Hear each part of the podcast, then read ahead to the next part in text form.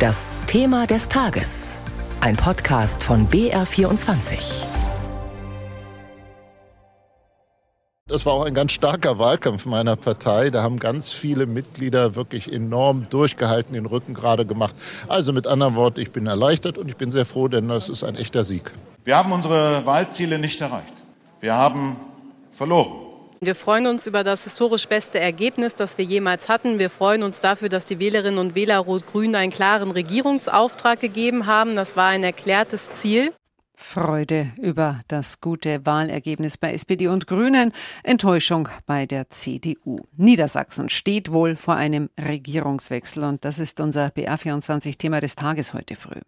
Die SPD von Ministerpräsident Weil hat nach vorläufigem Ergebnis gut 33 Prozent geholt. Das bedeutet zwar einen Verlust von mehr als drei Prozentpunkten für die Sozialdemokraten, aber trotzdem einen klaren Wahlsieg. Und weil sich die Grünen auf 14,5 Prozent Prozent verbessert haben, reicht's für eine rot-grüne Koalition. Die CDU muss wahrscheinlich nach ihrem schlechtesten Ergebnis seit mehr als 60 Jahren auf der Oppositionsbank Platz nehmen. Ministerpräsident Weil hatte ja im Wahlkampf klar gemacht, dass er rot-grün der bisher, bisher regierenden Großen Koalition vorziehen würde.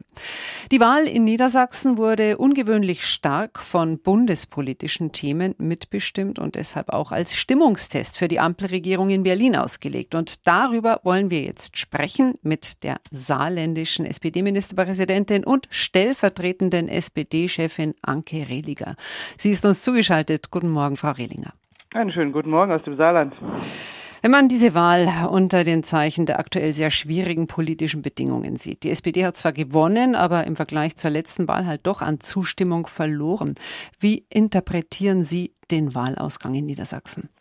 Ich glaube, man kann eindeutig feststellen, Stefan Weil und die SPD in Niedersachsen haben einen beachtlichen Erfolg unter wirklich schwierigen Bedingungen errungen, mitten in einer Krise.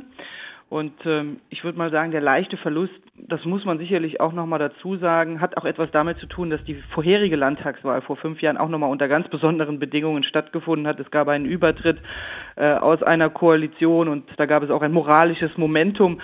Also insofern muss man sagen, das ist ein bärenstarkes Ergebnis und die Niedersachsen vertrauen Stefan Weil und äh, sie geben ihm jetzt zum dritten Mal das Vertrauen und äh, bestätigen auch ein bisschen damit seinen ruhigen und souveränen Kurs.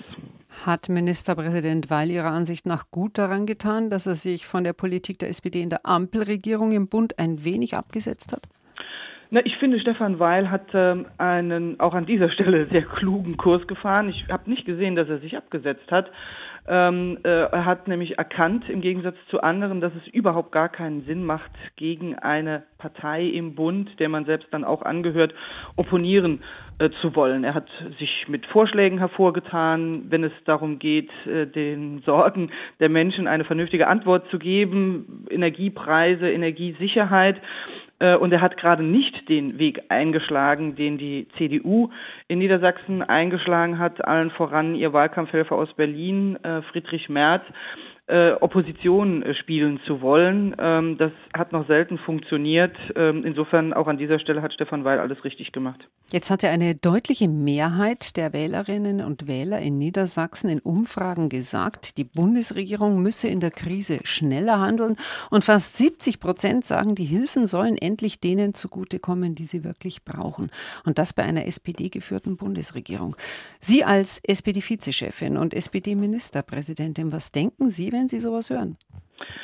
Das ist ein, ein, ganz wichtiges Signal äh, von den Menschen an alle, die äh, politische Verantwortung tragen. Und es zeigt eben auch, wie tiefgreifend die Ängste und Sorgen äh, der Menschen akut sind. Und dann erwartet man also sich natürlich ganz schnell ganz konkrete Lösungen, die auch direkt bei denjenigen ankommen, die momentan auch die größte Beschwernis fühlen. Insofern ähm, ist das ganz wichtig, das aufzunehmen. Im Übrigen gerade heute, wir erwarten ja heute die Antworten der Expertenkommission zur Gaspreisbremse, wird wieder ein solcher Tag sein, wo wir uns ganz schnelle, ganz konkrete Antworten erwarten. Und ich bin auch der Auffassung, wir müssen jetzt bei dem, was wir an Maßnahmen ergreifen, natürlich immer ein Stück weit aufpassen. Beschwert sind wir alle durch erhöhte Energiepreise.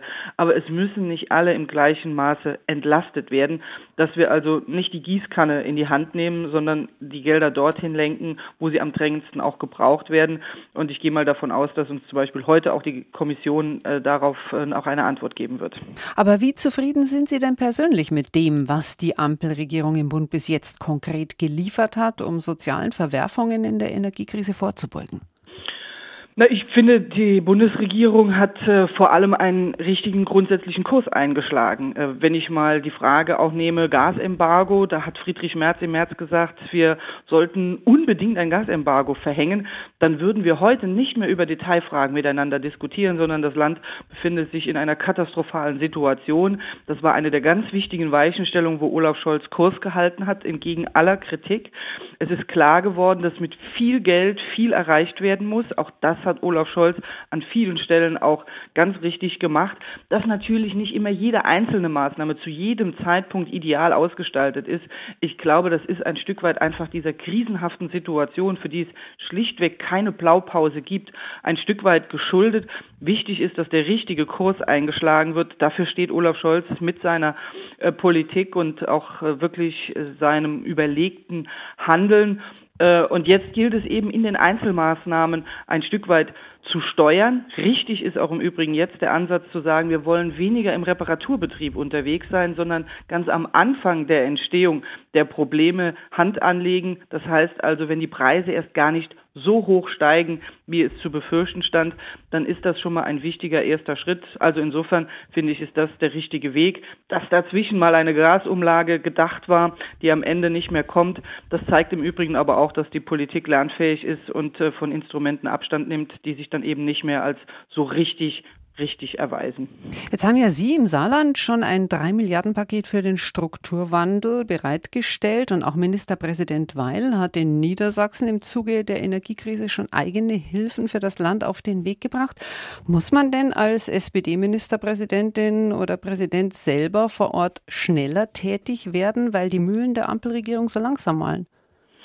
Na, wir müssen uns äh, sinnvoll ergänzen. Im Übrigen, beide Pakete unterscheiden sich. Es, äh, unser Paket äh, ist gar nicht mal als Akuthilfepaket ähm, alleine gedacht, sondern da geht es wirklich um den Strukturwandel. Denn neben aller Krise, neben Corona-Krise, neben Energiekrise haben wir einen unfassbar großen Transformationsprozess der gesamten Wirtschaft vor uns, der jetzt durch die Energiekrise noch einmal zusätzlichen Druck erfährt und Beschleunigung auch bedarf. Darin steckt im Übrigen auch eine Chance, diesen Umbau der Wirtschaft hin zu einer klimaneutralen Wirtschaft zu beschleunigen. Und das wollen wir unterstützen. Da wollten wir als Staat handlungsfähig bleiben, denn eine ganze Reihe von Programmen, sowohl die EU-Programme als aber auch Bundesprogramme bedürfen auch einer landesseitigen Kofinanzierung. Äh, und mir war ganz wichtig zu sagen, nichts in diesem Land, was sinnvoll ist, um eine stabile Wirtschaft in Zukunft zu haben, darf an einem Mangel an Geld in unserem Land scheitern. Und deshalb sind wir diesen Weg gegangen. Daneben gilt es aber jetzt auch dafür zu sorgen, dass die Unternehmen, die wir im Umbauprozess unterstützen wollen, überhaupt noch da sind und durch diese Krise kommen. Auch dafür müssen wir Instrumente entwickeln. Und da wird sich natürlich auch die Frage stellen, über kurz oder lang, und die CDU wird sie sich auch stellen müssen, bekommen wir das alles noch aus unseren laufenden Haushalten hin? Oder müssen wir eben an der Stelle einfach sagen, das Geld müssen wir jetzt ausgeben, denn am Ende werden wir noch viel mehr bezahlen müssen, wenn es einfach nur darum geht, Arbeitslosigkeit zu finanzieren oder äh, Insolvenzen abzufedern. Vielen Dank für dieses Gespräch. Das war die SPD-Vizechefin und saarländische SPD-Ministerpräsidentin Anke Rillinger hier bei uns im Thema des Tages zum Wahlausgang in Niedersachsen.